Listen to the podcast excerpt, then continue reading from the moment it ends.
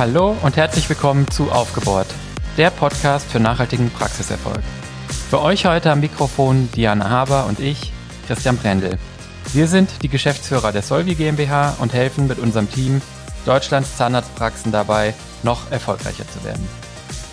Heute möchten wir mit euch über das Thema der Beratung sprechen, konkret über den Markt der Dentalberater und wir wollen darüber reden, warum es überhaupt so viele Praxisberater gibt, warum es auch so viele Praxisberater und Beraterinnen braucht, wie sich die verschiedenen Angebote unterscheiden und auf was ihr bei der Beraterauswahl achten könnt und solltet, damit ihr den richtigen Berater oder die richtige Beraterin für eure Situation und eure Praxis findet. Diana, jetzt ähm, sind wir ja bei dem Thema ähm, ja nicht ganz unbefangen. Wir sind ja selbst äh, ein Beratungsunternehmen und äh, Dentalberaterinnen. Ähm, wie sind deine Erfahrungen? Was ist der Anlass für die Folge heute? ja, also erstmal auch Hallo von meiner Seite. Ja, oh, genau. Wir ähm, ja, sind äh, natürlich irgendwie auch selbst ähm, Berater und ähm, ja, wir haben immer wieder die Erfahrung im Gespräch mit den Praxisinhabern, mit den äh, Praxismanagern, dass es in diesem Thema sehr viel Unsicherheiten gibt und ähm, auch ja zum Teil leider sehr schlechte Erfahrungen und ähm, ich leide immer etwas, wenn wir ja zu spät ins Boot kommen und sehen, dass es schon irgendeine Schieflage gibt, die vielleicht durch eine Fehlberatung ähm, entstanden ist, vielleicht auch unbeabsichtigt. Ähm, Gerade so Themen wie Gewinnverteilung, da hören wir oft, ähm, hätten wir das mal früher gewusst, hätten wir ähm, das gleich ordentlich gestaltet oder auch das Thema ähm, der MVZ-Gründung. Und ähm, ja, das liegt teilweise auch daran, dass man sich vielleicht nur einseitig ähm, beraten lässt und nicht ähm, vollumfassend. Und ähm, dann kann es dazu führen, dass es vielleicht in gewissen Aspekten Sinn macht, ähm, was man eben äh, ja dann mit seiner Praxis umgesetzt hat, ähm, aber man vielleicht nicht alle Aspekte berücksichtigt hat. Das ist so mhm. ähm, ja das, was ich häufig antreffe. Genau, es gibt einfach eine unheimliche Bandbreite ähm, an Beratungsschwerpunkten und ähm, ja, oft ist es so, dass jemand, der in einem Bereich sich gut auskennt, in einem anderen ähm, vielleicht nicht sich so gut auskennt oder eben auch oft vieles durch die durch die eine Brille betrachtet wird, die ähm, ja, die man eben aufhat, die, die, die Spezialisierung, die man eben besitzt. Und genau wie du sagtest, es passiert doch erstaunlich oft, dass man dann hört, ah, hätten wir mal früher ähm, euch kennengelernt oder vielleicht auch ähm, einen anderen Berater, den wir dann jetzt noch haben, ähm, gefunden. Also da werden doch ja erstaunlich viele ähm, Entscheidungen vielleicht zu spät getroffen oder auch einfach ähm, ja zu zu lange eben ohne Berater oder mit mit mit ähm, mit falschen Beratern, glaube ich, gearbeitet. Ähm, warum braucht es denn überhaupt Beratung in der Zahnarztpraxis? Ich meine, ähm, man könnte ja auch sagen, kann ich doch eigentlich alles selber machen. Ja, das ist grundsätzlich erstmal richtig. Also ich glaube, im, in Teilen sollte man sich vielleicht auch manchmal auf sein Bauchgefühl ähm, verlassen oder selbst nachdenken, ähm, was sind denn äh, die Aspekte, die ich berücksichtigen muss. Aber ein großes Thema ist natürlich, dass man als Zahnarzt und äh, Praxisinhaber eben auch zugleich Unternehmer ist und damit eben eine sehr große Anzahl an Aufgaben und ähm, Herausforderungen hat, nämlich auch als Manager und Führungskraft. Und ähm, gerade diese Bereiche sind Bereiche, die ich in meinem zahnmedizinischen Studium nicht lerne. Also auch eben alles rund um die Betriebswirtschaft. Und ähm, ich glaube, das ist einfach eine große Herausforderung, vor der die Praxisinhaber ähm, eben stehen. Es wird unheimlich viel von einem abverlangt und ähm, die ja, Welt der Zahnarztpraxis wird immer komplexer und komplizierter und ähm, ja, da braucht man dann einfach vielleicht manchmal den, den Rat von bestimmten Experten in Einzelbereichen, in denen ich mich eben nicht auch noch perfekt auskennen kann. Ähm, ja, denn ich bin ja eigentlich Zahnarzt. Mhm. Das heißt, diese Doppelrolle als ähm, im Prinzip primärer Umsatzerbringer das gibt's ja sonst in eigentlich kaum einem Unternehmen, ähm, dass das gleichzeitig die Person sein soll, die sich auch noch um die ganzen unternehmerischen Aspekte kümmert. Ne? Und ich glaube, ehrlich gesagt, ist das auch gut, dass es im zahnmedizinischen Studium eben um die Zahnmedizin geht. Ähm, aber diesen, diesen, ja, die meisten oder ja doch immer noch die meisten ähm, werden nach dem Studium dann trotzdem irgendwann in die Selbstständigkeit gehen. Und ähm, ja, das ist dann eben einfach auch eine Lernkurve und das muss man nicht alles alleine durchmachen, zumal die Lernkurve im zahnmedizinischen Bereich ja auch nicht zu Ende ist, sondern da muss man ja auch immer on top bleiben und sich fortbilden und, ähm, und die Entwicklungen sozusagen mitgehen, die da auch gemacht werden. Ne? Genau. Und das Schöne ist halt, dass ähm, wenn ich eben Experten zu Rate ziehe, diese vielleicht schon bestimmte Erfahrungen ähm, gemacht haben, die ich eben noch nicht machen konnte. Also wenn ich zum Beispiel ähm, vorhabe, Zahnärzte anzustellen oder ein MVZ zu gründen und äh, mich da nicht auskenne, weil ich es noch nie gemacht habe, macht es natürlich durchaus Sinn, jemand zu fragen, der das schon öfter begleitet hat und schon mal gesehen hat, was ist da gut gelaufen, was ist da schief gelaufen, worauf müssen wir achten. Ähm, ich kann mir da einfach unheimlich viel Know-how von außen reinholen. Absolut. Und zum Glück ist es ja nicht so, dass es einen Mangel gäbe. Das ist ja auch einer der Gründe für diese Folge hier weil ähm, ja, weil man einfach schon sieht, dass es sehr sehr viele ähm, Beraterinnen und Berater sich in in der Dentalbranche tummeln und ähm, es gibt also ein großes Angebot. Die Herausforderung ist sozusagen die richtigen zu finden. Die Frage ist, warum gibt es denn überhaupt so ein großes Angebot? Ich meine, wir haben jetzt eben drüber gesprochen, äh, warum es Beratung braucht. Okay, das heißt, es gibt schon mal eine Nachfrage. Ähm, diese Nachfrage wird halt, wie gesagt, auch mit einem sehr großen Angebot bedient ich habe sogar fast den Eindruck, da gibt es ein Überangebot. Ähm, ist schier unendlich, weil, weil ich glaube, ein Grund ist im Prinzip, dass der Markt von vielen so ein bisschen extern auch als attraktiv wahrgenommen wird. Ne? Also es gibt einfach unheimlich viele Leute, die äh, quer in die Dentalbranche einsteigen, ist auch im Prinzip gar nichts gegen zu sagen, ähm, die ihr Glück versuchen, in dieser Branche und ich glaube, da ist immer noch so ein bisschen auch das alte Bild vom wohlhabenden und ahnungslosen Zahnarzt leider, das da bei vielen so ein bisschen existiert.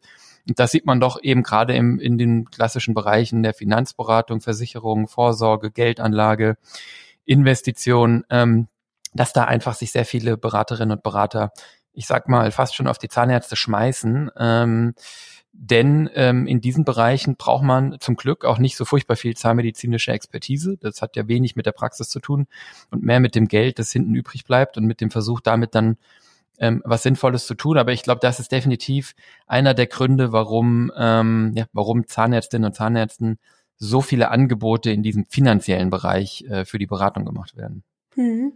Und ich glaube, ähm, da täuscht man sich äh, doch stark, denn ähm, gerade den ahnungslosen ähm, Zahnarzt, äh, den trifft man doch wirklich äh, eher selten an. Also ich muss sagen, dass ich finde, dass die Praxisinhaber mittlerweile sehr gut ähm, sich fortgebildet haben in den meisten Bereichen und ähm, ja auch selbst meistens schon eine ganz gute Einschätzung von den Dingen haben und dann vielleicht einfach noch mal ein bisschen ähm, Know-how von außen brauchen. Da bin ich 100% bei dir. Ich habe dieses ahnungslos auch in Anführungszeichen, das sieht man natürlich nicht im Podcast.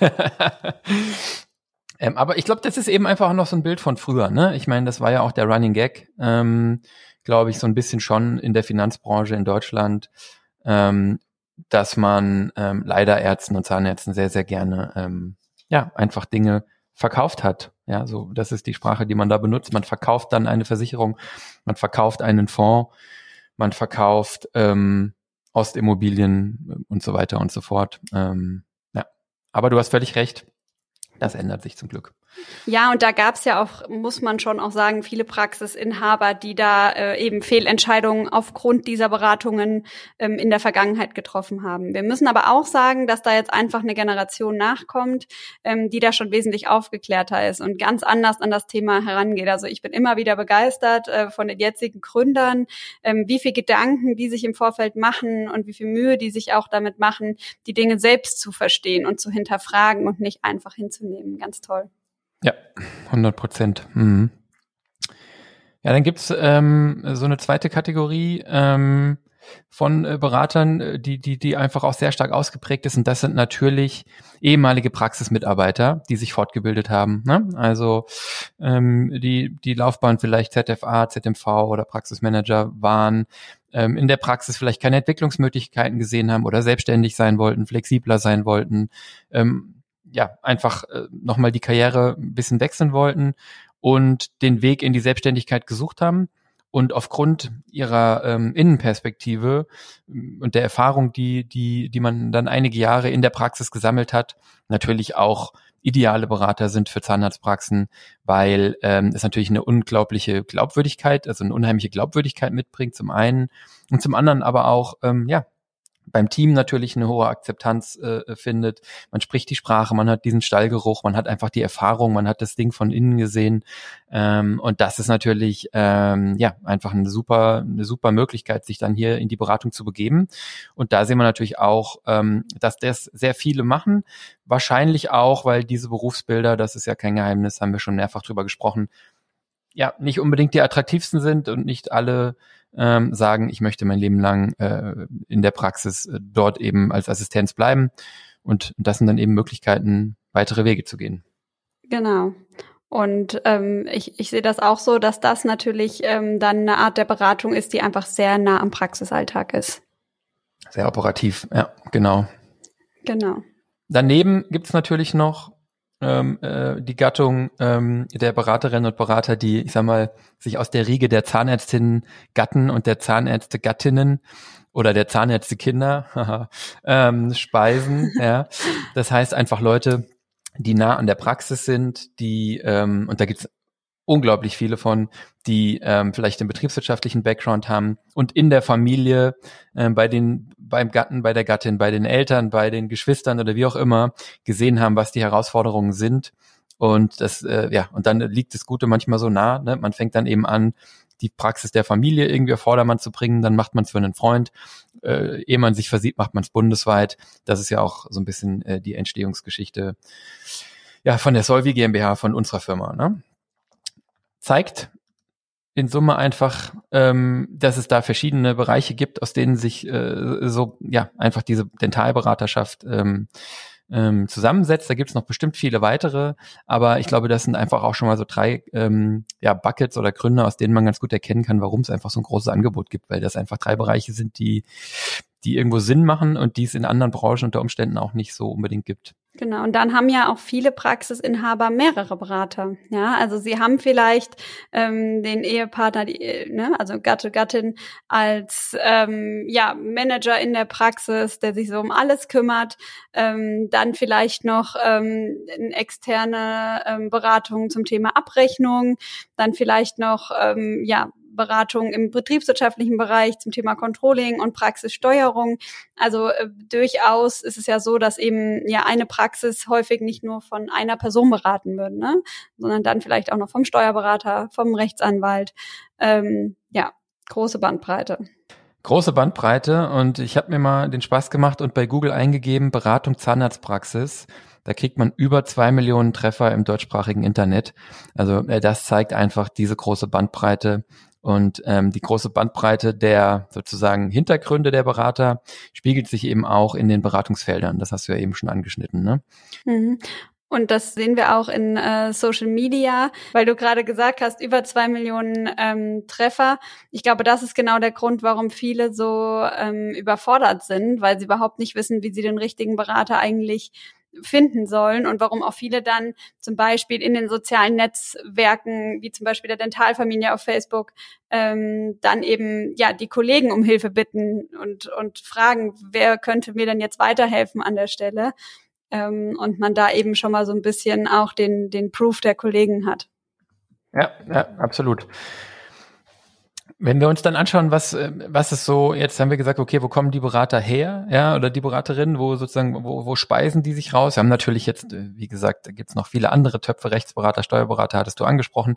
Wenn man sich mal anschaut, wie diese Beratungen aufgestellt sind, welche Bereiche abgedeckt werden, dann gibt's ja ähm, zum einen sehr spezialisierte Beraterinnen und Berater. Das sind dann oft keine Beratungsunternehmen, sondern ähm, gibt es auch, ja, aber es sind oft dann wirklich auch einzelne äh, Personen, ähm, die in Teilbereichen sehr, sehr tief gehen. Also zum Beispiel Abrechnung ist eben gefallen ähm, oder Prozesse an der am Empfang, ähm, Terminmanagement oder ja, ähm, also sozusagen wirklich spezialisiert auf einzelne Bereiche, die sehr in der Tiefe gelöst werden. Daneben gibt es natürlich ähm, Berater, Beratungsunternehmen, die etwas breiter aufgestellt sind, die mehrere Bereiche, zusammengehörende Bereiche abdecken. Und es gibt die, die strategisch ähm, arbeiten, wo es um die Praxisentwicklung geht und das Big Picture. Und dann gibt es natürlich Mischformen, ähm, weil natürlich die, die strategisch arbeiten und das große Bild im Auge haben, auch wieder Bereiche haben, in denen sie sich in der Tiefe sehr gut auskennen. Ja? Ähm, jetzt gibt's halt, glaube ich, irgendwie eine Million Bereiche, äh, aber ich glaube, die wesentlichen, äh, Diana, wären so, glaube ich, rund um das Thema Organisation und Praxismanagement, ne? alles, was so so in der Praxis ähm, abgeht, also Personalmanagen, Termine managen, Schichten, Bestellwesen, QM, Software, IT, Datenschutz, äh, Zeitmanagement, ja, Prozesse optimieren, also alles, was sozusagen so rund um äh, den Patienten äh, abläuft in der Praxis im Management. Dann haben wir natürlich den ganzen Bereich der Wirtschaft und Finanzen. Ähm, da geht es natürlich auch um, den, um die Umsatzseite, also Abrechnung, ähm, HKP-Management vielleicht, die Steuerung der Praxis, Controlling, die steuerliche Beratung, ähm, die Finanzberatung, Vorsorge, Versicherung. Also dann geht es auch in den privaten Bereich. Ne? Dann haben wir natürlich die ganze Seite der Praxis, äh, der Patientengewinnung, also Praxismarketing und Strategie. Ähm, welches Praxiskonzept verfolge ich? Wie mache ich, wie gewinne ich Patienten online, offline? Wie gewinne ich Personal? Und das ganze Thema Führung. Da redet man dann oft auch eher von Coaches als von Beratern, ähm, weil es darum geht, sehr stark mit dem Menschen zu arbeiten als, äh, als an dem Unternehmen. Also Kommunikation der Inhaber, der Führungskräfte mit dem Team, mit den Patienten, Teamführung, Kommunikation mit Kostenträgern, mit sonstigen, mit Lieferanten, mit dem Labor, ähm, solche Themen. Und dann geht's natürlich auch an irgendeiner Stelle ganz privat und persönlich einfach um die Inhaber, ähm, also um die Beratung in ja im privaten Bereich, im, um auch so eine Art Lebensberatung und natürlich auch immer die Frage, in welcher Phase befinde ich mich gerade mit meinem persönlichen Vorhaben oder mit meiner Praxis. Genau, also quer dazu im Prinzip. Ne? Also quer zu all diesen Themen liegt dann quasi, in welcher Phase befinde ich mich mit meiner Praxis? Bin ich gerade in der Gründung? Dann habe ich sicherlich ganz spezielle Fragestellungen, ähm, ja, die zwar aus den verschiedenen Bereichen kommen, aber sich dann doch ganz konkret um die Existenzgründung oder die Übernahme einer Praxis äh, kümmern. Dann die Phase der Stabilisierung oder der Expansion. Da habe ich wieder andere Fragestellungen. Ne? Gerade im Wachstum zum Beispiel habe ich ja große Herausforderungen im Thema Personalmanagement, im Thema Effizienz, ähm, im Thema Führung, ja, Marketing wird dann eine ganz äh, neue Nummer. Ähm, das heißt, dann wird das Ganze nochmal äh, ja auf einer ganz anderen Ebene beleuchtet und dann natürlich am Ende auch die Praxisabgabe. Genau. Ja, wir haben jetzt bestimmt noch tausend Felder vergessen, äh, zeigt aber einfach nur, wie groß der Strauß ist. In jedem Bereich gibt es einzelne Berater, die sich auf Dinge konzentrieren und eben auch welche, die Bündel davon abbilden oder das Ganze im Netzwerk tun. Genau. Und auf, aufgrund der Größe dieses Straußes ähm, wird auch klar, warum ja die Praxisinhaber sich Unterstützung und Beratung wünschen, weil es sind einfach unheimlich viele Felder, ähm, die man berücksichtigen muss und die einen ähm, als Unternehmer äh, irgendwie fordern und denen man gerecht werden muss. Und ähm, man hat ja dann eben den Anspruch, in allen Bereichen alles gut zu machen. Und ähm, dann ja merkt man einfach, dass es Bereiche gibt, die einem sehr einfach äh, oder die einem liegen, die einem leicht fallen. Und dann gibt es Bereiche, wo man sich ein bisschen schwerer tut und ähm, wo es vielleicht unbedingt ähm, externe Expertise braucht. Und ähm, ich glaube, da muss man einfach durch die Bereiche durchgehen ähm, oder halt auch immer im, im Jetzt gucken, ähm, wo brauche ich aktuell Unterstützung, was ist meine größte Herausforderung aktuell. Ja, unbedingt. Da kommen wir nachher nochmal drauf, wenn wir drüber sprechen. Ähm, auch, wie finde ich eigentlich den oder die richtige Beraterin äh, für mich? Ja, da geht es ja nicht nur darum, die richtige Person oder das richtige Unternehmen zu finden, sondern eben auch darum, was brauche ich überhaupt gerade, genau wie du gesagt hast. Ne? Mhm. Und ähm, dann natürlich auch, wann brauche ich ähm, den Berater? Und da gibt's ja auch sehr, sehr unterschiedliche Ansätze. Also ähm, wir haben ja auch die Erfahrung gemacht, dass es eben, weil wir gerade auch über die Lebenszyklen gesprochen haben, einfach Momente gibt, wo ich Beratung brauche. Also dass ich sie vielleicht gar nicht dauerhaft benötige, sondern jetzt habe ich ein konkretes Thema, weil ich zum Beispiel einen Partner aufnehmen möchte oder ein MVZ gründen möchte, einen Zahnarzt anstellen möchte, eine Praxis gründen möchte. Und, ähm, und dann brauche ich eben ähm, bestimmte Beratung. Und ähm, da ist eben natürlich dann auch die Frage, ähm, wie arbeiten denn die Berater oder wie kann dieses Problem auch gelöst werden? Wie unterscheiden sich auch die Angebote der Berater? Ja. ja. Also das ist ähm, wirklich interessant, weil weil es da eben auch sozusagen neben dem neben der fachlichen Spezialisierung einfach sehr verschiedene Herangehensweisen ähm, zu beobachten gibt. Und ich glaube, wenn, wenn ihr sozusagen wisst, in welchem Bereich ihr Hilfe oder Beratung braucht, dann ist, glaube ich, wirklich die nächste Aufgabe, sich damit zu beschäftigen, mh, hm, in diesem Bereich, welche Art von Beratung möchte ich denn? Ne? Also ich sag mal, grundsätzlich gibt's so, kann man Beratungsmodelle, wenn ich das jetzt mal weit fassen will, unterscheiden in auch wieder in so ein paar mh, mm, mh, mm, Eimer, sag ich mal, oder Töpfe oder Herangehensweisen, die sich, die sich so gruppieren lassen. Da gibt's einmal etwas, was, was eigentlich genau genommen gar keine Beratung ist, was im Deckmantel der Beratung daherkommt. Ich nenne das mal Pseudoberatung wo es eigentlich um Vertrieb geht. Ähm, das heißt, es wird Beratung angeboten. Am Ende des Tages ist es aber eher eine Produktberatung oder mh, mm, ja eben eben ein, ein Vertriebsgespräch. Ähm, dann gibt es, wir gehen gleich nochmal tiefer drauf ein, dann gibt es auch das Modell ähm, ich bin gar nicht, ich bin gar nicht wirklich der Kunde, ich bin die Ware. Also ähm, Beratungsmodelle, wo man, wenn man aufpasst, äh, wenn man nicht aufpasst, ähm, schnell auch rumgereicht wird oder verkauft wird, sozusagen, sag ich mal, an, an andere Berater, an Firmen einfach weitergereicht wird. Also ja, ist eigentlich wirklich eher so eine so eine Lead-Maschine dann, als wirklich eine, eine Beratung stattfindet. Es gibt dann natürlich ähm, auch Modelle, die, die, mh, ich sag mal, sehr auf sich auf die Konzeption äh, konzentrieren. Also gerade im Bereich der Restrukturierung von Praxen gibt es so Modelle, wo im Wesentlichen am Ende ähm, ja so ein Ordner mit einem Restrukturierungsgutachten oder einem Konzept übrig bleibt. Ähm, kennt man auch aus der Industrie. Wir sind da mal weg, toi toi toi bei der Umsetzung. Das wird auch Praxen nicht selten aufgezwungen, zum Beispiel durch die Banken, und da ist eigentlich dann am Ende auch keiner so richtig happy, außer vielleicht die Berater, die dann sozusagen mit dem garantierten äh, ähm, ja, Fixpreis dann von dann ziehen. Es gibt das Modell, was, was man oft bei spezialisierten Beratungen auch sieht, wo es um Tagescoachings geht oder um Tagesberatung, ähm, wo man also in Workshops zum Beispiel mit dem Team oder in der Praxis oder mit dem Inhaber versucht, ähm, ein Aufgabengebiet an einem oder zwei Tagen zum Beispiel ähm, zu lösen. Es gibt Modelle mit Beratungsabos, wo man also im Prinzip so eine Dauergebühr bezahlt dafür, dass man beraten wird.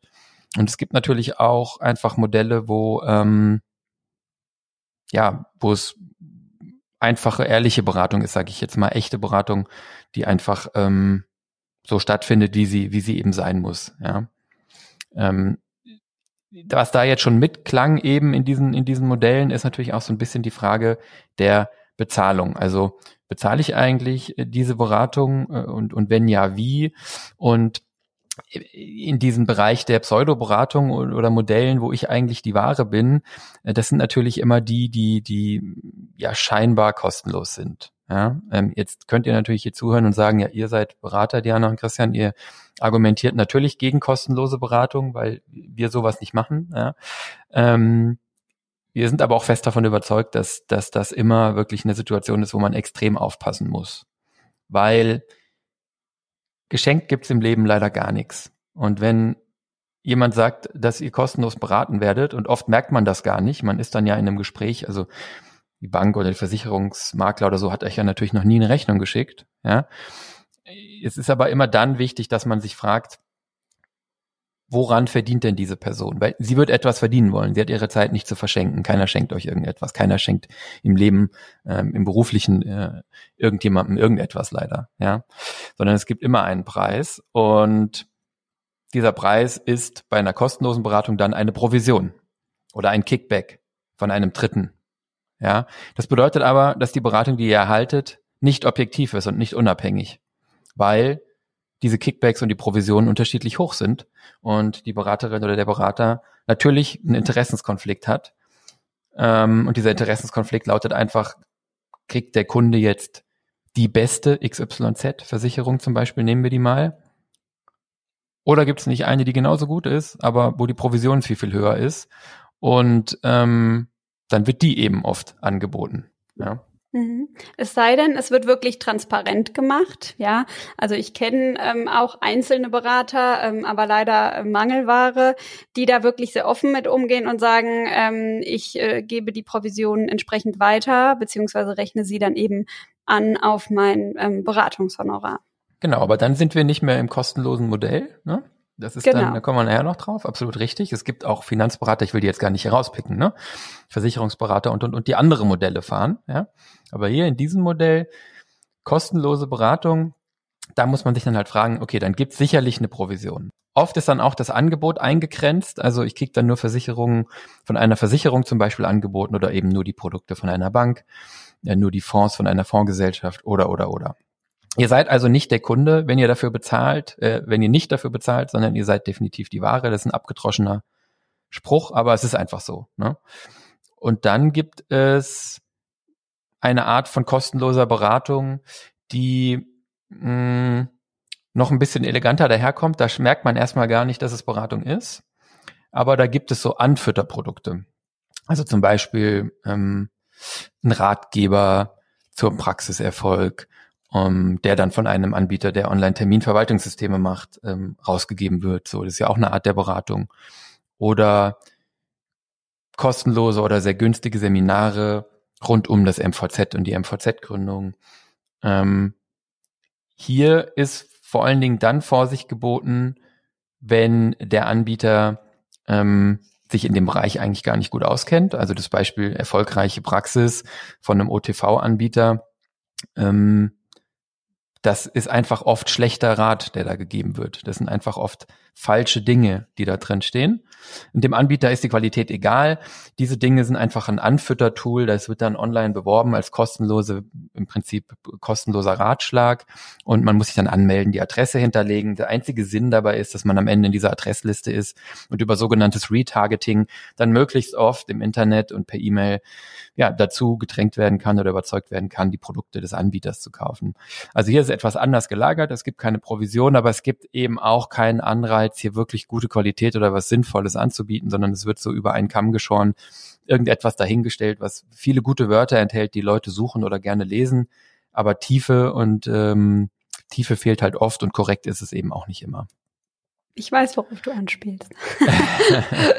Erst kürzlich haben wir wieder einen sehr, äh, ja, doch äh, qualitativ eher äh, flachen, katastrophalen, katastrophalen Ratgeber gelesen. Gut, wollen wir jetzt hier nicht nennen. Wer es wissen will, kann uns gerne kontaktieren. Nee, wollen wir, wollen wir nicht nennen, aber da müsst ihr wirklich einfach aufpassen, weil da steht wirklich viel, viel Müll drin. Und ähm, ja, es ist eben leider so, wenn es kostenlos ist, ist es eben oft auch nicht, nicht viel wert. Ne? Und dann gibt's natürlich noch den Fall der kostenlosen Beratung, wo es nicht so vordergründig um Provisionen geht, aber wo einfach die Firma, die diese Beratung ähm, erbringt, einen eigenen Zweck und eigene Interessen verfolgt. Ja. Ähm, das ist auch erstmal legitim. Das müsst ihr dann nur wissen und auf dem Schirm haben. Und dann muss man überlegen, was optimiert diese Firma. Ne? Also ein Beispiel ist zum Beispiel, in der Neugründung oder in der Ausrichtung, in der Ausstattung einer neuen Praxis. Wie viel Zimmer äh, statte ich da aus und wie viel statte ich jetzt gleich aus oder hebe ich mir welche für später auf und wie gut und wie hochwertig statte ich die aus? Wenn man sich an der Stelle vom Dentaldepot oder der Bank beraten lässt, ist das völlig legitim, kann man das machen. Muss man sich aber halt nicht wundern, wenn der Ratschlag immer ist, mach jetzt gleich alles, mach's richtig, mach's gut. Das heißt nicht, dass der Rat schlecht ist, aber es gibt natürlich einen Grund dahinter. Natürlich möchte das Depot, die Dentalindustrie, so viele Geräte wie möglich verkaufen, so viel Aus Ausstattung in euer in eure Praxis stellen wie möglich oder eben die Bank auch einfach den höchstmöglichen Kredit, die höchstmöglichste Investitionssumme geben. Und ähm, da muss man einfach auch wissen, dass das im Interesse desjenigen ist, der mich da berät und insbesondere, wenn die Beratung kostenlos ist, auch hier wieder, das nicht unbedingt meinen Interessen entsprechen muss, sondern im Prinzip in jedem Fall äh, den Interessen des Anbieters entsprechen wird, die sich mit meinen decken können oder eben auch nicht. Ja, aber jetzt hast du ja bisher hauptsächlich von den kostenlosen Beratungen gesprochen. Die meisten Beratungen kosten ja dann doch Geld. Korrekt. Zum Glück kosten die meisten Beratungen doch Geld, zumindest wenn es den Namen verdient. Ähm, und äh, das heißt einfach Beratungsmodelle mit Berechnung. Ähm, Gibt es auch wieder ähm, verschiedene äh, Modelle da äh, sozusagen, die da drunter fallen. Es gibt ähm, Beratungen, die äh, und, und die meisten die meisten Firmen oder Berater machen verschiedene von diesen Modellen oder eben auch Mischformen davon. Ne? Aber es gibt die Möglichkeit, wenn ich für die Beratung bezahle, was was wir immer aus den eben genannten Gründen für sinnvoll erachten, dann gibt es eben die Möglichkeit, dass ich entweder einen Paketpreis krieg. Das hat den Vorteil, dass ich genau im Vorfeld weiß, was es mich kosten wird. Es hat den Nachteil, dass es schwer abzuschätzen ist, und zwar für beide Seiten, wie dieser Paketpreis im Verhältnis zum tatsächlichen Aufwand steht. Ja. Ähm, der Anbieter wird äh, bei solchen Sachen natürlich immer einen guten Puffer einkalkulieren. Ja, also keine Ahnung, wenn man eine Beratung abliefern soll und glaubt, es dauert fünf Stunden und man hat einen Stundensatz von 250 Euro, dann würde man eben nicht 1250 für das Paket kalkulieren, sondern wahrscheinlich mehr, weil es kann ja auch sein, dass sechs oder sieben Stunden draus werden und das kann dann eben in beide Richtungen laufen. Aber das ist eben eine Möglichkeit, Beratung zu berechnen im Paketpreis mit einem festen Preis dran für diese Leistung. Hm. Also da kann ich nur aus der Beratung bestätigen, dass es sehr schwer abzuschätzen ist. Äh, wir werden ja auch immer mal wieder äh, gefragt, ja, äh, wie lange brauchen Sie denn? Oder wir hatten auch mal in der Vergangenheit versucht, ähm, Pakete zu schnüren und das ist einfach unheimlich schwierig, weil es gibt einfach ähm, ja Praxen, mit denen das unheimlich schnell geht, die die Daten vorliegen haben, ähm, die alles super schnell und in einem ordentlichen Format liefern und wo man schnell am Ziel vieles. Und ähm, dann gibt's Projekte, wo einfach immer wieder Dinge passieren oder querkommen oder ähm, ja verhindern, dass man vorankommt. Ähm, und dann dauert es einfach wesentlich länger. Ne? Und ähm, und hier ist es auf jeden Fall eigentlich so, dass man also entweder der Berater nichts dran verdient und keinen Spaß dran hat oder äh, der Inhaber zu viel zahlt, was wahrscheinlich meistens der Fall sein dürfte, weil man als Berater eigentlich dann gezwungen ist, den Paketpreis, so wie du es gerade gesagt hast, möglichst großzügig zu kalkulieren. Und das ist natürlich schade für die, ähm, die es einfach schneller hinkriegen und ähm, vielleicht auch viel selbst beisteuern ähm, und weniger gebraucht hätten. Ja, genau. Es gibt, das hängt natürlich auch wieder vom Bereich ab. Ne? Also ähm, wenn man äh, eine vereinfachte Praxisbewertung oder so ist ja auch eine Art der Beratung, da kann man schon einen Paketpreis dran schreiben. Ähm, für eine Schulung, äh, die x Stunden geht, ist es sehr einfach, einen Paketpreis dran zu schreiben.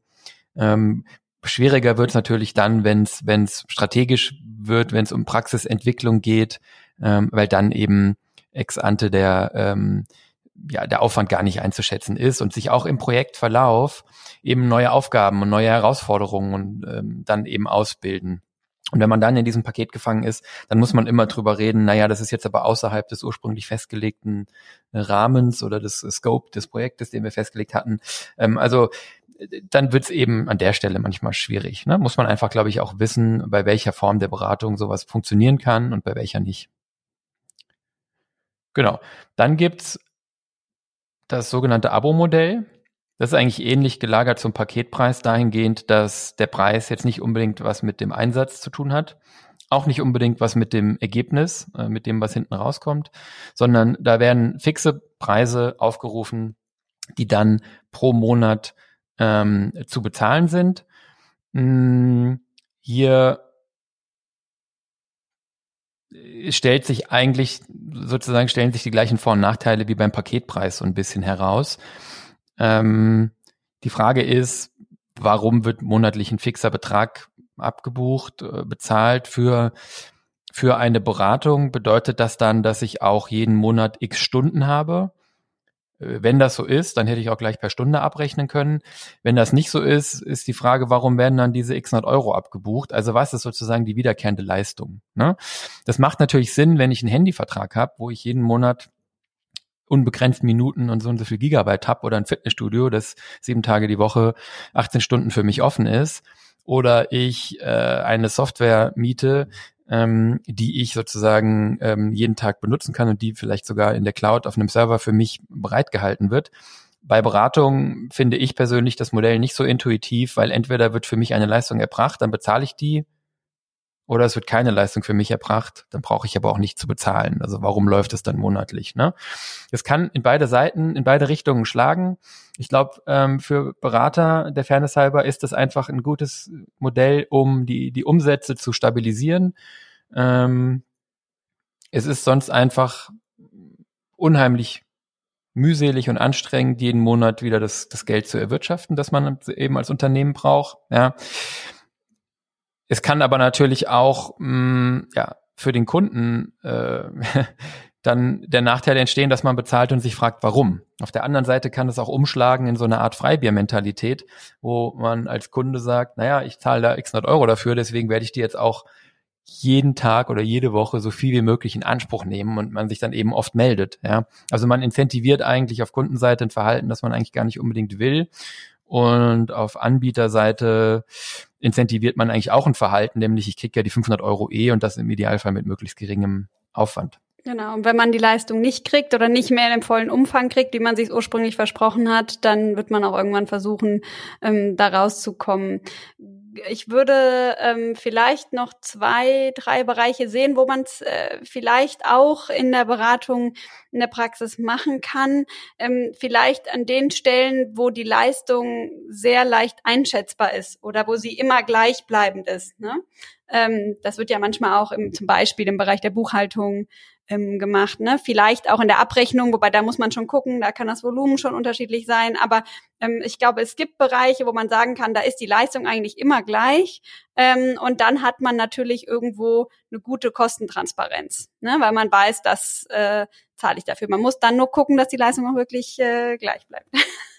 Ja, de facto, de facto hast du völlig recht. Zum Beispiel so eine Buchhaltung, die ich krieg, ne, ist jetzt keine Beratung, aber ist, ist so eine Art Abo. Würde, glaube ich, jetzt ein Steuerberater so nicht betrachten, aber es wird jeden Monat die gleiche Rechnung gestellt. Nur genau wie du sagst, es wird eben auch jeden Monat ähm, im Prinzip die gleiche Arbeit erbracht. Genau, bis ich halt vielleicht Dinge verändere. Ne? Wenn ich zum Beispiel anfange, ähm, Belege zu digitalisieren, die Vorkontierung selber zu machen ähm, oder Prozesse ändere, dann muss ich halt das Abo immer wieder hinterfragen. Besonders kritisch ist es ehrlich gesagt in meinen Augen, wenn ähm, wenn diese Abos auch noch eine lange Laufzeit haben. Ne? Also das ist dann auch wieder nicht anders als beim Fitnessstudio oder beim Handyvertrag. Ja, wenn ich ähm, eine Leistung in Anspruch nehme und dafür einen fixen Preis bezahle und ich kann mich aber jeden Monat entscheiden, ob ich die entsprechende Leistung bekommen habe und ob ich das im nächsten Monat wieder in Anspruch nehmen möchte, dann ist das irgendwie auch eine faire Geschichte. Ja, unterschreibe ich aber irgendwie einen Vertrag für 24 Monate oder mehr, in dem ich dem Anbieter diese monatlichen Zahlungen für diesen Zeitraum garantiere, dann ähm, finde ich, hat man schon eine starke Asymmetrie, weil ich eigentlich in dem Moment ähm, ja eben nicht mehr monatlich entscheide, sondern im Prinzip ein bisschen gefangen bin und ob ich die Leistung dann jeden Monat kriege oder nicht, das äh, ist dann eigentlich gar nicht mehr so relevant. Ja, aus Anbietersicht würde es Sinn machen, dann ähm, in den, im Laufe der 24 Monate irgendwann etwas weniger Mühe sich zu geben, sich den neuen Kunden zu widmen, die am Anfang der 24 Monate sind oder eben den Kunden, die am Ende der 24 Monate sind, damit die möglichst lange bleiben. Aber gut, ich glaube, es ist klar geworden, Abo-Modell kann Sinn machen, vor allen Dingen, wenn die Leistung gleichbleibend immer wieder jeden Monat erbracht wird und die ziemlich klar definiert ist. In allen anderen Fällen, insbesondere mit einer Laufzeit, finde ich es problematisch oder finden wir es problematisch. Es gibt dann ähm, äh, Beratungen und Berater, die versuchen, ähm, nicht so sehr über fixe Preise zu kommen, sondern zu sagen, ähm, die jetzt irgendwie aus der Luft gegriffen sind, sondern zu sagen, wir orientieren das am Erfolg. Also ich mache dich, deine Praxis besser ähm, und den Erfolg, der sich daraus einstellt oder die Steigerung des Erfolgs, die teilen wir uns in irgendeinem Verhältnis. Ne? Das hat den schönen Aspekt, dass man gleichgelagerte Interessen hat. Also der Inhaber, die Inhaberin möchte ja besser werden zum Beispiel finanziell oder in was auch immer. Die Praxis möchte sich weiterentwickeln. Und ja, Berater, Beraterin hat dann eben das gleiche Interesse, weil nur dann ja am Ende auch sozusagen der zusätzliche Gefolg, Erfolg geteilt wird. Ähm, das wird in der Praxis aber sehr wenig gemacht, weil ich glaube, aus Anbietersicht wäre das attraktiv und, und macht irgendwie, wie gesagt, aus Anreizsicht auch Sinn. Es ist aber sehr komplex. Und ich habe auch so ein bisschen die Vermutung, dass es sozusagen auf Kundenseite, auf eurer Seite auch nicht so attraktiv ist, insbesondere dessen, also insbesondere aus dem Grund, weil man die Effekte ja im Nachhinein gar nicht mehr auseinanderrechnen kann. Also ihr hattet jetzt im Jahr 2019 einen Gewinn von X und wir vereinbaren, dass wir euch erfolgreicher machen und den, den Mehrgewinn in 2020 teilen, so, ja. Jetzt kann es aber sein, dass in 2020 tausend andere Sachen passiert sind, zum Beispiel, dass die Mitarbeiter in Kurzarbeit waren und das Jahr für die Praxis dann erfreulich gut lief, mag gar nichts mit unserer Beratung zu tun gehabt haben. Trotzdem würden wir dann die zusätzlichen Gewinne teilen. Also da ist eben sehr schwer zu separieren, welchen Erfolgsbeitrag hat denn die Beratung und welche ähm, Veränderungen haben sich sonst noch ergeben und wie sollen wir das dann teilen? Ja, und gleiches gilt ähm, für Leistungen, die am Umsatz äh, gekoppelt sind. Also es gibt bestimmte administrative Aufgaben, ähm, ja, die so abgerechnet werden, dass sie eben ähm, ja mit dem steigenden Umsatz dann auch teurer werden, obwohl man eigentlich nicht mehr Leistung erbringen muss, weil die Praxis an sich eigentlich ähm, gleich aufwendig geblieben ist. Also auch da sollte man aufpassen. Mhm, genau. Und dann gibt es zu guter Letzt eigentlich so ein bisschen das, das Standardmodell in Reinform, nämlich einfach die ich glaube, das ist auch, woran man denkt, wenn man an Beratung denkt, als allererstes die Honorarberatung oder die Beratung einfach auf Stundenbasis, sprich Zeit gegen Geld. Ähm, und das ist eigentlich in vielerlei Hinsicht das einfachste Modell. In unseren Augen ist es auch relativ fair und transparent. Ähm, und es ist am Ende des Tages natürlich Pay as you go. Ne? Das heißt, ihr könnt bestimmen in diesem Modell, wie viel frage ich nach und dadurch bestimmt sich, wie viel ihr sozusagen bezahlt. Wollt ihr es genau wissen? Wollt ihr, habt ihr viele Fragen? Habt ihr viele Dinge zu klären? Wollt ihr alle Bereiche verbessern? Oder setzt ihr eben ganz klare Prioritäten und habt sehr wenig Beratungsbedarf? Davon hängen dann einfach die Kosten ab. Und ähm, die Anreize sind natürlich schön gestaltet in dem Modell, weil der Berater, die Beraterin sich jedes Mal aufs Neue beweisen muss. Also wenn ihr jetzt das Gefühl hattet, ich hatte jetzt ein paar Beratungsstunden, die haben mir gar nichts gebracht, dann werdet ihr einfach die Leistung nicht weiter in Anspruch nehmen. Das heißt, hier hat man eigentlich eine sehr schöne, schöne Gleichschaltung der Interessen, so ähnlich wie beim Modell der Erfolgsbeteiligung, nur eben eine sehr einfache, klare und transparente Abrechnung. Der Nachteil ist wahrscheinlich für euch, dass die Kosten die auf euch zukommen, ähm, im Vorfeld äh, dann sozusagen ex ante unbekannt sind in ihrer Höhe. Ähm, aber da lässt sich natürlich auch mit Abschätzungen, mit Aufwandsabschätzungen, mit ähm, einem Projektbudget ähm, sozusagen diese Transparenz geben oder zu, die, ja, die Ungewissheit so ein bisschen nehmen. Ne? Genau, und dann liegt es ja auch an einem selbst, wie viel man eben selbst auch leistet und beiträgt. Ne? Also aus meiner Erfahrung hängt das oder ist das eigentlich ausschlaggebend dafür, wie, wie viel Stunden am Ende wirklich ähm, zustande kommen. Ja, also es gibt einfach Praxisinhaber, die sagen, nee, nee, mach mal ähm, und ähm, und dann muss man sich alles irgendwie so zusammensuchen und dann kommen natürlich viele Stunden ähm, zusammen. Oder ob man sagt, ich bereite Dinge gut vor und ähm, schaue eben, dass meine Stunden da ähm, entsprechend äh, angemessen bleiben, sage ich mal. Ne? Aber am Ende des Tages ähm, glaube ich, ist man einfach damit gut beraten, ähm, weil es einfach äh, fair ist und man nur für das bezahlt, was man auch letzten Endes äh, bekommt. Und ich glaube, da sollte man auch dann ähm, in jedem Fall bereit zu sein. Jetzt ist die Frage, warum gibt es eigentlich so viele verschiedene Modelle? Warum gibt es da keinen Standard? Ähm, warum macht das nicht jeder gleich? Ne? Also ich glaube, die Gründe dafür sind, sind auch wieder vielfältig, aber ich glaube, es ist insgesamt kein ganz einfacher Markt. Ne? Wenn man auf den Bereich der Unternehmensberatung schaut, der klassischen Unternehmensberatung, da gibt es eigentlich sehr klare Modelle. Da wird mit Tagessätzen gearbeitet. McKinsey, BCG, Roland Berger haben da äh, Preisstaffeln das hängt dann davon ab, wie erfahren der Berater ist. Das ist eigentlich sehr eingespielt. Im Zahnärztlichen äh, gibt es das nicht, weil ich glaube, es kein ganz einfaches Feld ist.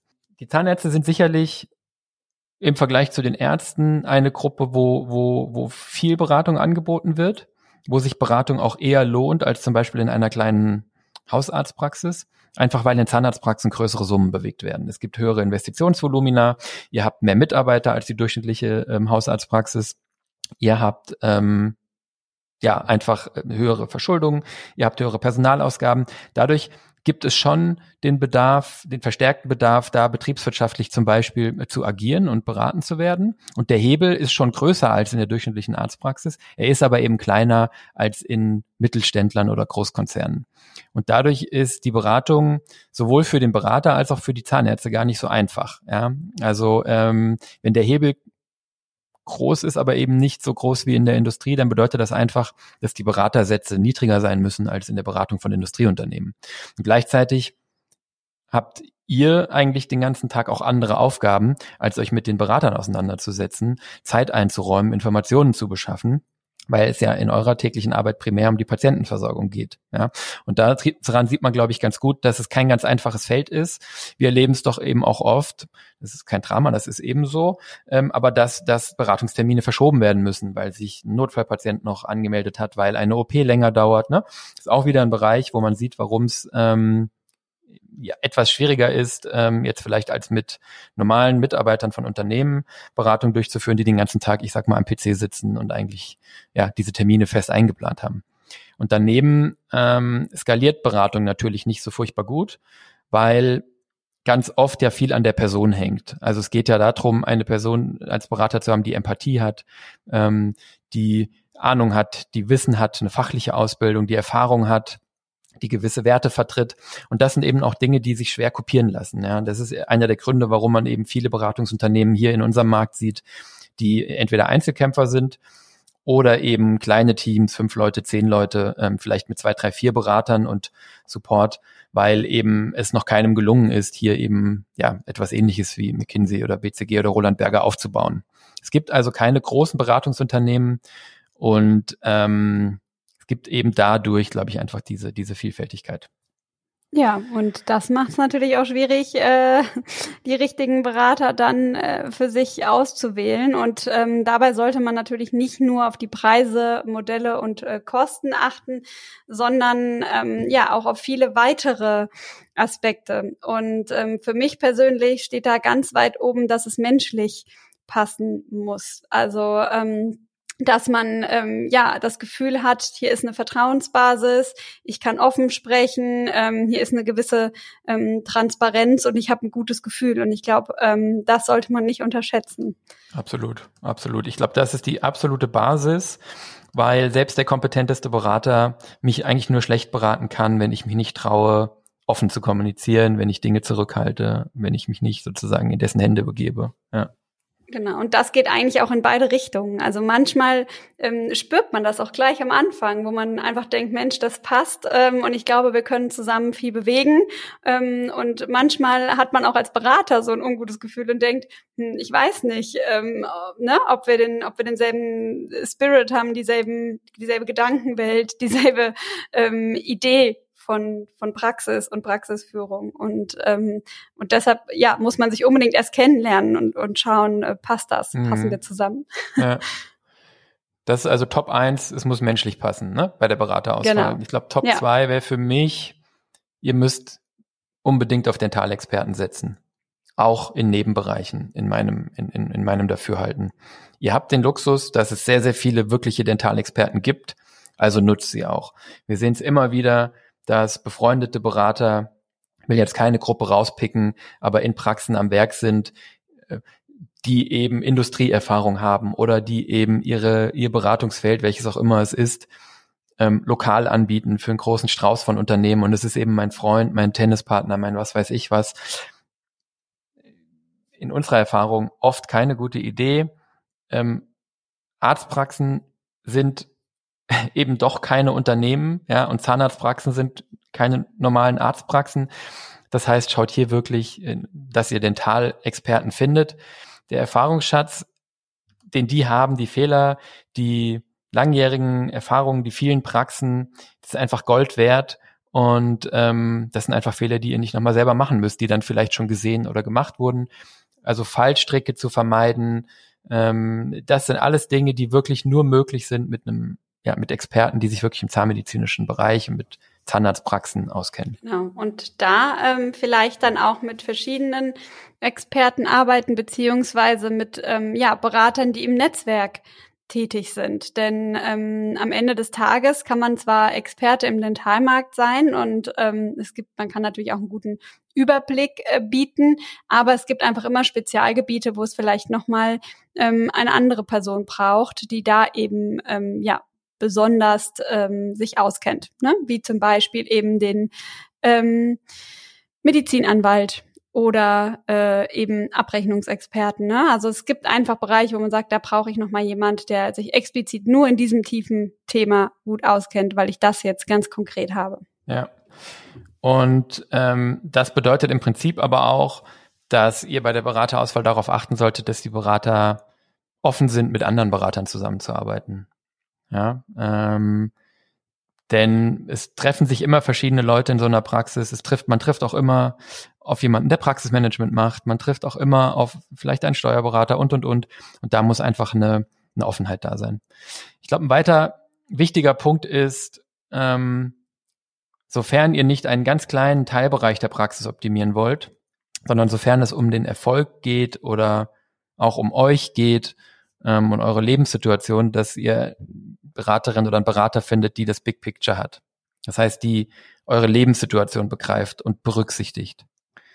Ähm, es gibt oft Beratung, die so ein bisschen von der Stange ist, die sich sehr stark an zum Beispiel steuerlichen oder rechtlichen oder betriebswirtschaftlichen Konzepten orientiert, die mit Standardrezepten daherkommt und mit pauschalen Aussagen. Ähm, das ist alles gut und hilfreich als Orientierungsrahmen sind aber eigentlich nachgelagerte Prioritäten. Am Ende muss es immer um euch und eure Lebenssituation gehen. Und deswegen ist ja Beratung so individualisiert, so individuell.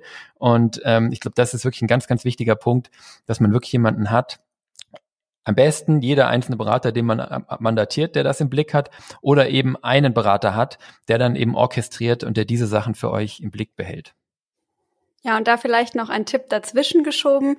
Ähm, ganz wichtig, den ähm, Berater dann auch äh, mit auf die Reise zu nehmen und offen zu sein und ähm, eben auch über die gesamte Lebenssituation zu sprechen, weil manchmal kommt das dann immer erst so hintenrum raus. Ich sag mal, man spricht über Expansionspläne und ganz am Ende kommt der Satz, aber eins ist mir ganz wichtig, ähm, Prio eins bei mir hat meine Familie. Ich möchte, dass es machbar bleibt. Ich möchte kein Risiko eingehen und ich möchte weniger in der Praxis sein, ja. Und dann kann man sagen, okay, können wir trotzdem machen, aber wir müssen bestimmte Risikofaktoren an der Stelle rausnehmen. Und das zeigt ganz äh, klar, warum es so wichtig ist, das mit zu berücksichtigen. Ganz oft sehe ich das auch bei den Gründern, ja. Ähm, da ist es einfach ein Aspekt, die dass die, ja, das private Lebensumfeld und die Privatplanung, ähm, die man hat, die gehört manchmal einfach mit dazu. Mhm, absolut. So, jetzt haben wir eigentlich schon äh, vier sehr gute Gründe. Es muss menschlich passen, es muss Detailexperte sein, es äh, sollte jemand sein, der im Netzwerk und mit anderen Beratern arbeiten kann und mindestens einer eurer Berater sollte in unseren Augen das Big Picture für euch im Blick haben und eure Prioritäten sehr gut kennen und sicherstellen, dass alle auch danach agieren.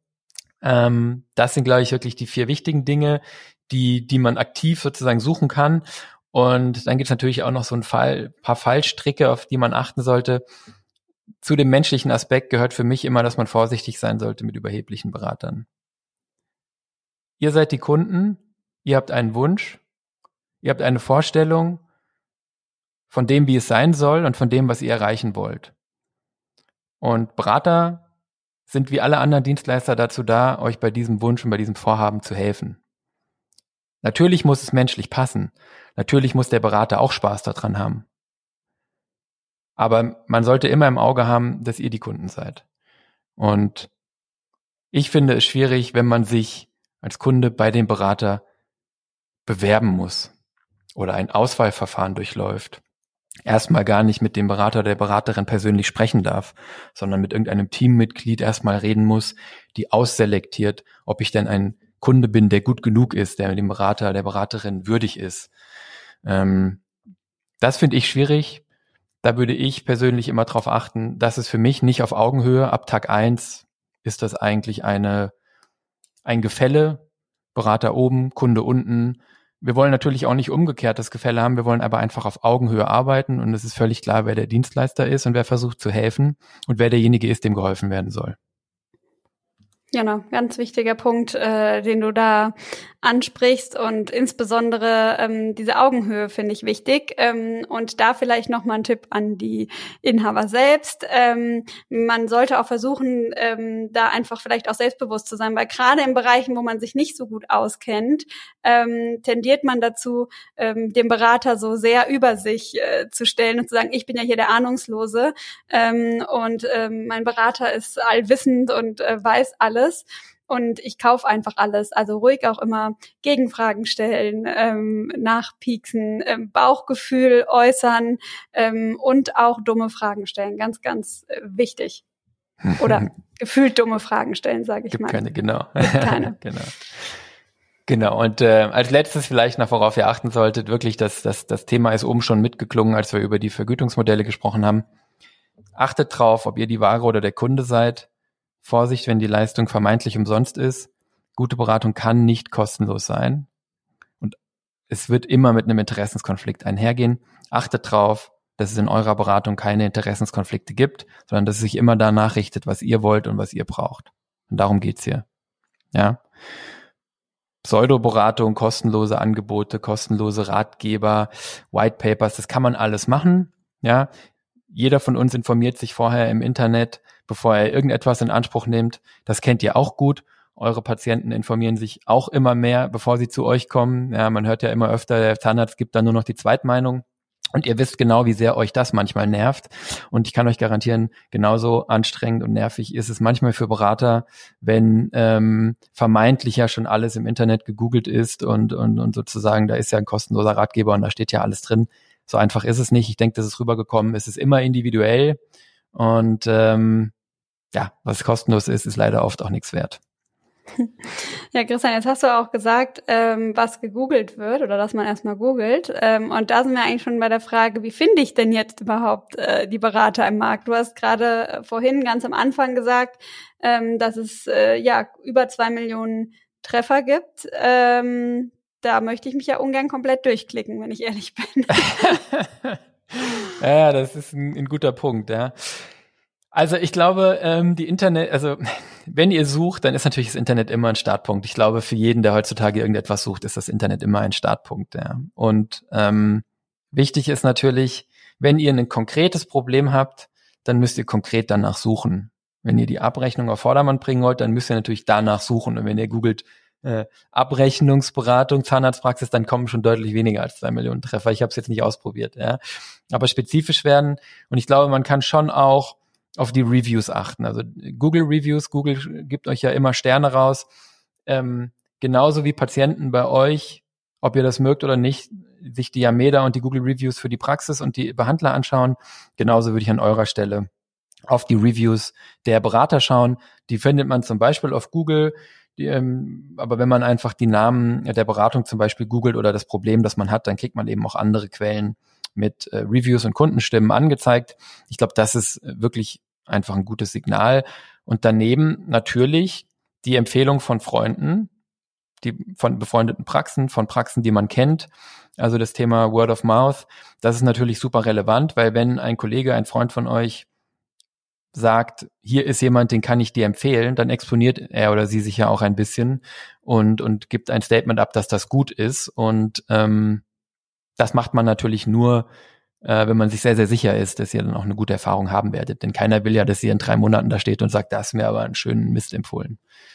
Genau. Und wenn man jetzt niemanden kennt oder die befreundeten Praxen vielleicht ähm, keine Empfehlung haben, dann hilft, helfen vielleicht auch ähm, soziale Netzwerke, ähm, was ich vorhin schon angesprochen habe. Auch da wird häufig mal gefragt, ähm, ja, welche ähm, Berater äh, könnt ihr mir empfehlen? Und ähm, dann schreiben die Kollegen eigentlich auch schon ähm, drunter, in welchen Bereichen man wen ähm, fragen kann. Und ähm, dann äh, kann man natürlich auch sagen, ich nehme mir eine Auswahl und ähm, lerne die vielleicht erstmal kennen. Ne? Also das wäre mir persönlich dann ganz wichtig in einer Art kostenlosen Erstgespräch, ähm, ja, sich mal kennenzulernen und ähm, zu schauen, ist das dann auch die richtige Person für mich, die mir da empfohlen wurde. Absolut. Ich glaube, das ist wirklich, äh, das ist wirklich die Sache, wo, wo es auch völlig okay ist und wo es auch wichtig ist, glaube ich, dass es kostenlos ist, ja.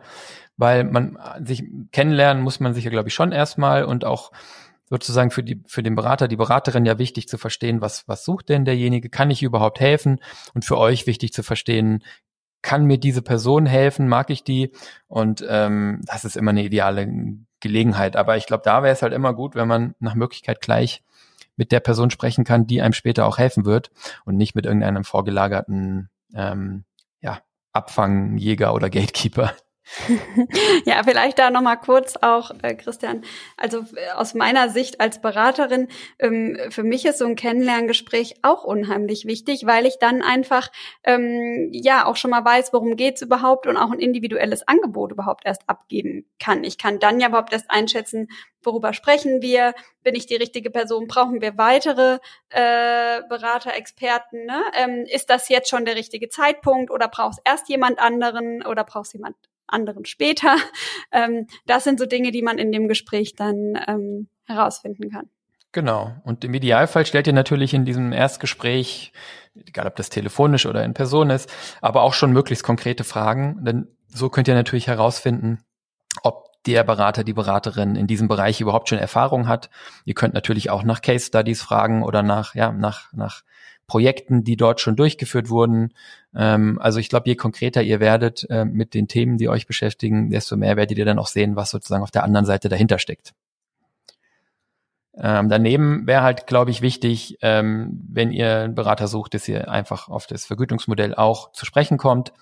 Verlangt unbedingt hundertprozentige Transparenz über Provisionen und Kickbacks, denn dann wisst ihr erst, ob sozusagen in eurem Interesse gehandelt wird oder nicht lasst euch das schriftlich geben. Lasst euch nicht abspeisen mit, ja, nein, nein, äh, äh, gibt's bei uns im Prinzip nicht. Ne? Ähm, überspezifisches Dementi im Prinzip ähm, hilft dann an der Stelle gar nicht, sondern ähm, das ist, glaube ich, wirklich auch einfach eine ganz faire Frage. Ich möchte Provisionen und Kickbacks auch nicht verteufeln an der Stelle, aber es ist einfach sozusagen, es gebietet ähm, der Transparenz und der Fairness, dass ihr darüber in Kenntnis seid. Und dann wisst ihr, woran ihr seid und auf was ihr achten müsst. Daneben legt Wert darauf, dass die Berater nicht isoliert unterwegs sind. Das haben wir vorhin schon mal kurz gesagt, dass es irgendwie ein Netzwerk gibt, dass es, es werden im Frage im, im Laufe der Beratung äh, und im Laufe der sozusagen der langjährigen Zusammenarbeit hoffentlich Themen aufkommen, wo der Berater, die Beraterin euch nicht helfen kann, wo ihr andere Leute braucht, die helfen können. Und dann ist natürlich immer besonders cool, wenn äh, es sozusagen gleich anknüpfende äh, Kollegen oder ein Netzwerk gibt, ähm, wo man einfach auch weiß, das funktioniert dann im Zusammenspiel gut. Genau und ähm, dann einfach auch ähm, darauf achten, dass man eben ja eine langfristige ähm, Beziehung vielleicht aufbauen kann, weil wenn man sich schon kennt, dann ist es vielleicht bei späteren ähm, Fragestellungen ähm, im Laufe meines Praxis-Lebenszykluses ähm, dann auch möglich, den Berater wieder anzusprechen und ähm, ja, um, um Rat zu fragen. Ja, jetzt haben wir, glaube ich, schon äh, viele Aspekte ähm, über die Praxisberater und ähm, ja, äh, wie viele es denn überhaupt gibt und wie man sie unterscheidet und findet und den richtigen Berater auswählt. Ich würde gern ganz zum Schluss ähm, noch einen Aspekt anbringen, der mir sehr, sehr wichtig ist, nämlich ähm, wie, was kann ich tun, dass ich als Inhaber auch möglichst viel aus der Beratung ziehen kann. Denn wir haben es ja vorhin gesagt, gute Beratung ähm, kostet Geld und ich sollte auch durchaus bereit sein, dieses Geld auszugeben, um mir helfen zu lassen. Also ich glaube, ähm, äh, wenn ich an Beratung und äh, Fortbildung spare, bin ich sicherlich auch nicht ähm, gut beraten. Aber ich muss dann auch gucken, dass ich möglichst viel für mich und meine Praxis mitnehmen kann. Und ähm, da habe ich mal ein kurzes Brainstorming mit mir selbst gemacht ähm, und mal überlegt, ähm, an welcher Stelle hatte ich Praxisinhaber in der Beratung, ähm, die unheimlich äh, viel daraus ähm, mitgenommen haben und was haben sie selber auch ähm, dafür getan. Ja, ähm, denn ich glaube, natürlich liegt es zum großen Teil an dem Berater und, und was man mitgibt, aber ich habe auch selbst ähm, einen Einfluss darauf. Und ich glaube, ganz wichtig ist, dass man am Anfang die Zielsetzung gut formuliert. Also was möchte ich denn mit der Beratung überhaupt erreichen? Was erwarte ich ähm, von meinem Berater und ähm, das auch mitteilen.